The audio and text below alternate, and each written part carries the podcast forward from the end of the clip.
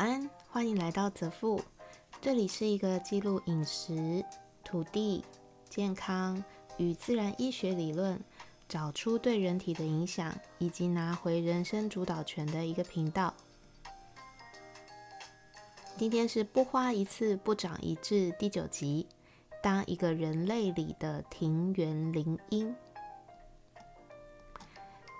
要来继续聊我们只有十趴是人类这本书。平原林荫，一种需要在年轻的时候展开长达四千英里迁徙过冬的鸟类。这些小鸟呢，会在过冬前大量的进食储存脂肪。然后在到达非洲的撒哈拉沙漠之后，避冬，回到正常的体态。你一定以为那是因为在这个过程中耗费了太多他们储存的能量，所以当然就会回到正常的体重喽。可是，在生物学家的研究下发现，那些吃饱变成六倍体态准备过冬的同一种灵鹰。在被关起来在笼子里面当对照组的鸟儿们，却没有在任何迁徙消耗能量的情况下，跟那群迁徙其结束之后的林鹰一样，也回到了正常的体重。哎，我的天哪！听到这个例子的时候，我第一个心想：这鸟怎么做到的？它日常生活做什么都给我来一份。但其实啊，这里面有一个更重要的含义，就是维持稳定的体重不能只靠摄取和消耗卡路里达到平衡这个因素而已哦。体重调节，我们竟然还不如一只脑子跟豆子一样大小的禽类。我要是能够知道如何使用能量储存、消化、吸收这些开关。那我不就成了人类里的庭园灵鹰了吗？近年来，肥胖已经成了困扰大部分人的疾病哦。为什么说是疾病？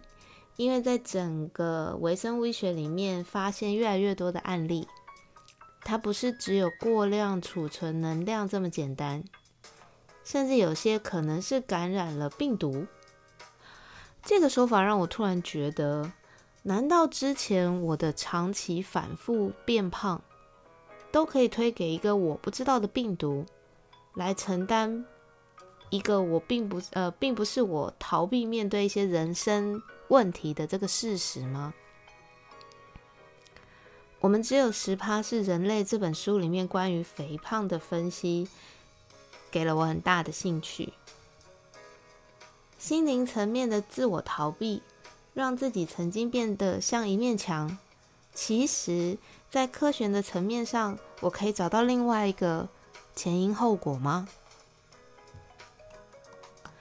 肥胖研究学者 Albert Stockard 说过，过胖的人大多都不会接受肥胖症的治疗，而接受治疗的大多都无法减重成功，减重成功的。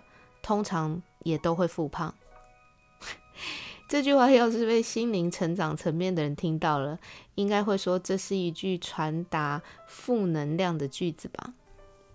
但是瘦子或是渐渐年长了以后，其实我们都常常会拿新陈代谢来说嘴，对吧？不是我的新陈代谢能力比较强啊，就说我老啦，所以新陈代谢的能力下降。但其实这种激怒或是沮丧的这些说法，根本就毫无科学根据。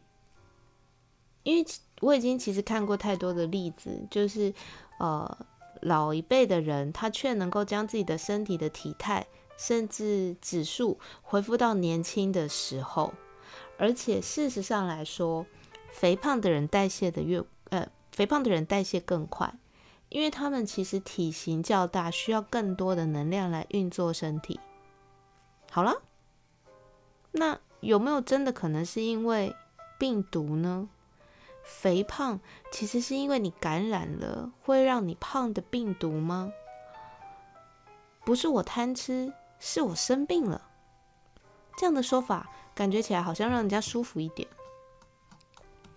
这就要来谈一下所谓的肠道菌丛了。当我们生病的时候，包含肠胃炎啊，或是任何的疾病，在使用抗生素的同时，就好像是一座雨林，有砍伐者进入，砍掉了一大片的原生森林，然后再用挖土机或是推土机清掉剩下的残余。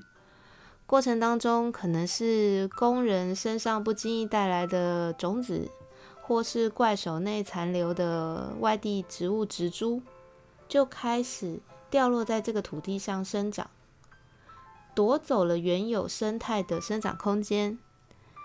当然啦，森林会随着时间慢慢的恢复，但是跟以前之前的原生态相比就不一样了，生物的多样性会逐渐的消失。不适应这样子变化的物种就会死亡，入侵的就会越来越兴盛。抗生素的使用打坏了我们原本多样性的肠道菌丛，而一次又一次的使用，让肠道菌丛的多样性变得越来越稀少，给了其他外来菌种甚至病毒更容易占据的空间。诶。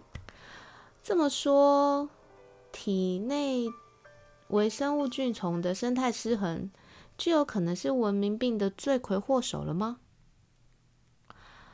在细菌学家 Ruth Lay 的小鼠研究当中，他发现，呃，天生肥胖的小鼠体重是一般正常小鼠的三倍，两者之间却只有一个 DNA 的差距。那就是胖的小鼠身体里面没有制造 leptin，就是最近我们很流行，常常会比较容易听到的纤体呃纤素，瘦呃纤瘦素，对，它能够抑制食欲，然后就变成了一个永远都在吃的小鼠。除此之外，胖小鼠身体里的后病菌比较多，这点也让它吸收更多的能量。讲到这里，你们有发现一个重点吗？后壁菌它其实吸收更多的能量。诶，同样的食物，你吃我吃，我们竟然会吸收不一样的能量，然后在身体里面储存起来。有可能我就会比你胖，因为我吸收的更多。这点不知道有没有颠覆大家的想象？你肠道里的细菌。竟然在你每天斤斤计较卡路里的同时，没有经过你的同意，就擅自的多吸收了一个比例储存起来，来人啊，把它找出来给我斩了！哪一个这么北古的细菌出来给我面对？好啦，这里还有另外一个重点，那就是，就算我的肠道菌虫它比较 gay 搞，它们都会偷偷多储存。那也不至于会造成我突然间就这样了胖了起来，再来更不至于我瘦不下来吧？在我发现自己胖，然后开始少吃之后，这又进入到另外一个问题，叫做卡路里的消耗是由你的身体选择要怎么使用这些能量，以及我自己到底是不是真的能够控制饮食。笑话，我难道看不见日益增长的体重数字，或是我在衣柜里一堆穿不下的衣服吗？但坦白说，说这句话的时候，过去的我一定会心虚，因为我以前就是在衣服里面永远都有 X、M、L 三个尺寸不同的衣服，却一直无法控制贪吃念头的例子啊。回到我们刚刚提到的 leptin 纤瘦素，嗯，对肥胖的人来说，身体里面的纤瘦素其实蛮高的，因为很多脂肪组织都会制造纤瘦素。可是问题就在于我们的头脑已经对于纤瘦素的效果产生了阻抗，就导致即便我们有很多瘦素，可是头脑已经感觉不到了。自然就没有办法再告诉我们的身体说：“哎，我吃饱了，不用再吃了。”那你们有没有觉得阻抗这两个字感觉很耳熟呢？其实这就是跟胰岛素阻抗一样的意思。我们对于这个激素的反应消失了。比利时一位营养学以及新陈代谢、新新陈代谢学的教授他呃，我看看他的名字叫做 Patrice Carney，他说。肥胖的人不只会产生纤瘦素阻抗，他们的脂肪组织也显示出正在生病，因为里面充里面充满免疫细胞，正在对抗所谓的发炎跟感染呢。在肥胖者身上，纤瘦素不止制造过多的脂肪细胞，它还制造更大的脂肪细胞。然后往里面填满过量的脂肪，一旦这样子的状况持续，有可能肠道内的细菌就会被 LPS，也就是所谓的脂多糖覆盖，进入血液之中就会变成毒素，然后自然就会启动免疫细胞来进行对抗，让它发炎。完蛋了，你想说完了？我本来以为自己只是胖，大不了可以推给遗传，说反正我全家都胖。现在你告诉我，可能是因为生病了，因为肠道菌虫不平衡。可是你又不告诉我有没有方法可以治好，那难不成我要去切掉我的一个胃，或是某个部分，然后做胃绕道手术吗？诶，坦白说，还真的有这个选项。毕竟化学的改变需要很多化合跟时间，而物理的只需要一瞬间。哦不不不不不不不，其实没这么简单，但其实好像也不难。在我们切掉胃的同时，缝合的时候，如果你能够放入瘦子身体里面的肠道菌虫，你就等于在你的胃里面建构了另外一个人的原生态雨林，然后你就有可能。不会再复胖了耶，这个也就会连接到所谓的最近正在呃医学界提出来的粪便移植，将有可能改变或是治愈许多难以理解的疾病。